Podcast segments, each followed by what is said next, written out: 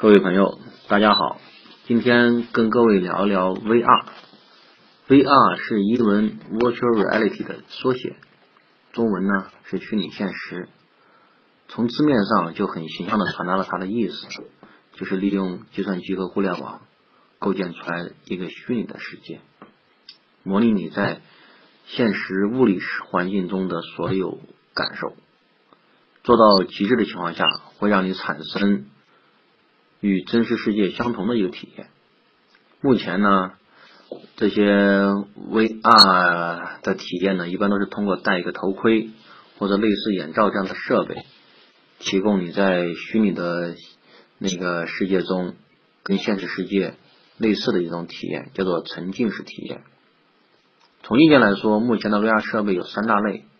一类是用于室内环境的 VR 主机和配套设备。譬如说，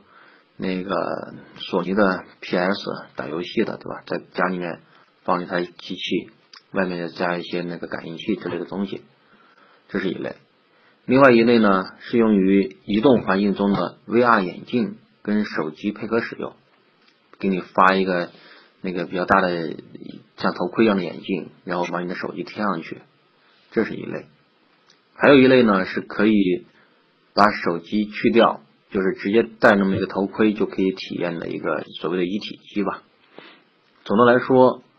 呃，第一种设备用于室内环境的，它由于配套比较齐全，机械的性能也比较强大，是体验最好的，最接近完全沉浸其中的效果。呃，移动这种环境呢，比如说像手机加 VR 眼镜这种这种配合哈，因为它的那个移动环境。特别多，特别复杂，然后手机的处理能力呢也比较有限，所以它的体验不是不太理想。现在，但是因为移动性可以适用于非常广的一个范围，它的出货量会比较大。一体机呢就介于这二者之间。从整个行业发展周期来看，VR 目前应该是处于早期阶段。国内把二零一六年称之为 VR 元年。因为今年上半年有不少企业加入了 VR 大军，资本市场呢也很活跃，投了不少的资金进来。从设备的普及度来看，呃，目前还在这个起步在中在成长，量都不是很大，离大众化普及估计至少还有两年时间。一方面是因为技术本身还不够成熟，比如画面的逼真度依然有很大的一个提升空间，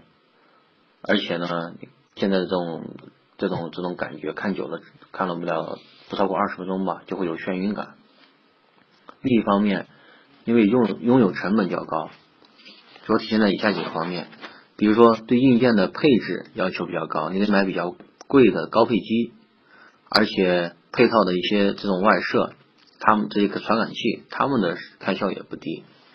然后 VR 内容制作成本不菲，比如游戏制作一款是非常昂贵的。这所以说很多内容呢需要这个玩家付费，基于此，目前基本上都是一些早期尝鲜的玩家。VR 的行业格局主要是由大公司领跑，重量级选手有美国的谷歌、Facebook，还有微软。亚洲呢有三星、索尼、HTC。中国的企业虽然也也有一群积极投入者。不过他们大多数注定是跟随者，因为没有掌握的核心的技术。所以说我估计哈，中国人会在中国的企业会在 VR 内容分发平台，就是就是互联网平台，以及呢应用创新，就是它的那个实际的应用那些场景，在这方面继续发挥咱们人多力量大的特长，占据一些市场。目前来看，谷歌的玩法是什么呢？谷歌主要是想通过安卓来布局移动 VR 这一块儿，他搞了个安卓上面搞了个那个 Daydream 平台，就是白日梦啊，翻译成中文。为了 安卓联盟这个玩 VR，他提供了这么一个平台，打通了安卓联盟这些小伙伴们呃玩 VR 的这个通道，带大家一起玩。Facebook 他收购了一家 AR 方面技术领先的公司，叫。Oculus 目前呢，在大力的打造虚拟社交，它要建造一个虚拟的房间，比如说搞成一个虚拟咖啡厅，让大家一起来喝咖啡或者虚拟的喝茶的地方，把这个房间的装饰各方面弄一弄，虚拟的人像，他玩这些东西。要这么发展下去的话，他要逐步的构建一个虚拟的城市了，要然后后面构建一个虚拟的地球了，把人生虚拟到底了。索尼、HTC 和 Oculus，他们三家呢，在游戏领域目前是处于三足鼎立的局面。与此同时呢，他们三家也在积极的发力构建自己的生态圈。硬件也做，内容嘛，他们也在布局一些内容提供厂商，也但是自己同时也做一些内容，然后平台分发平台，他们也都有在做，然后所以说他们在下一盘很大的棋。VR 除了内容，哦，说不对，说错了啊，除了设备和平台，还有一个很重要的东西就是它的内容，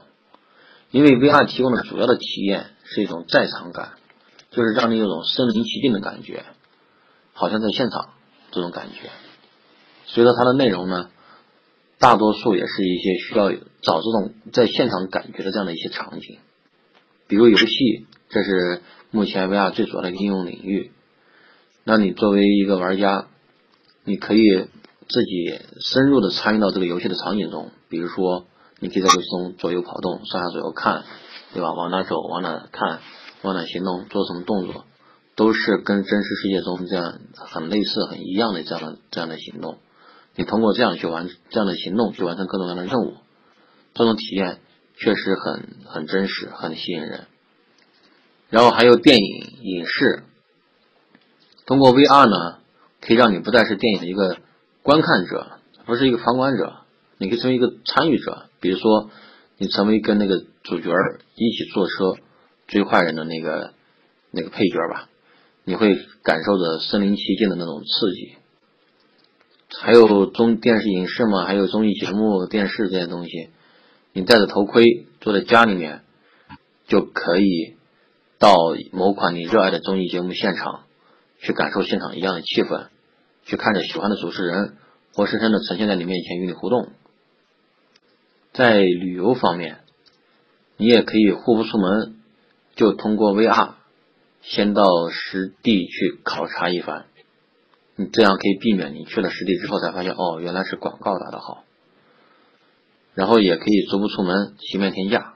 就是这样的一个 VR。体育比赛、演唱会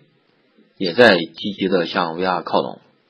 比如说，你可以通过 VR 来现场观看一场球赛，然后。或者是现场去参加一场演唱会，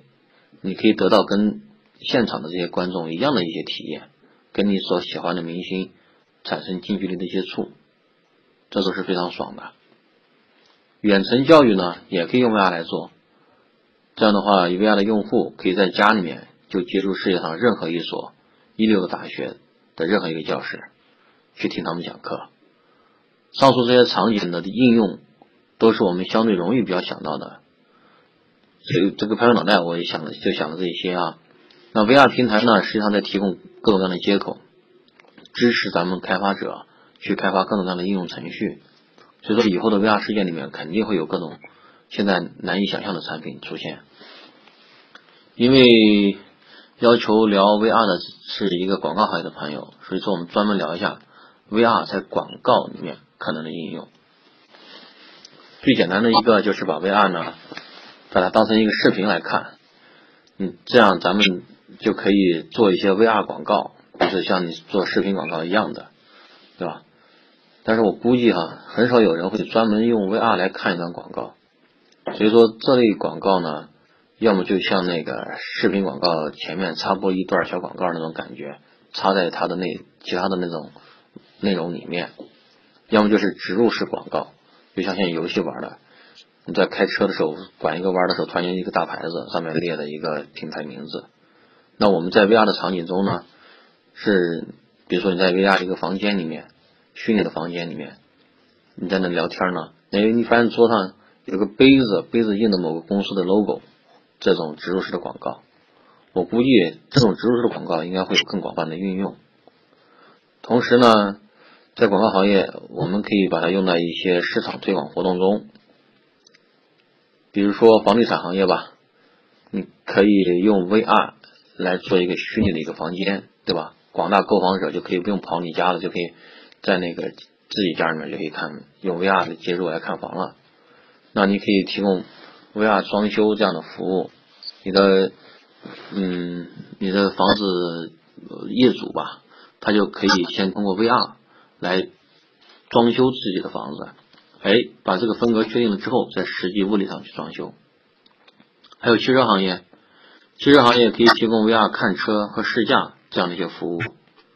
通过这些商业场景的虚拟化，就是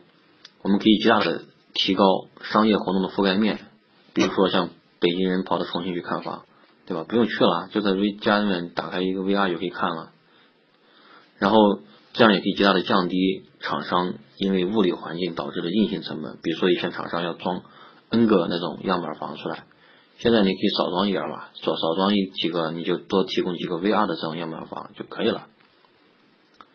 嗯，未来呢，VR 的设备肯定会进一步的发展，比现在越来越强。我认为移动化的设备会大行其道，因为它毕竟它的量特别大，它的场景也比较广。所以说，呃，它会比较多，但是呢，终究会因为环境的限制，大多数情况下会是相对轻量、轻量一些的应用。在那种室内环境、封闭环境中的 VR 设备，那就会发展到极致，会把你的五官全方位的给你模拟，比如说你看的、听的、闻的、摸到的等等，都给你进行一些信号模拟或者是传感。然后给你提供真正的沉浸式体验，接近于真实环真实生活的体验。VR 内容它的创造成本应该会逐步逐步降低，最终呢，普通的网民也可以通过这个一些工具来随意的制作自己的 VR 内容，并且上传分享。照这么一个趋势下去的话，整个人类社会会发展出一个跟物理世界并行的一个虚拟的一个世界。比如说一个虚拟的地球，未来究竟会怎样呢？让我们拭目以待。喜欢就关注并转发吧，谢谢大家。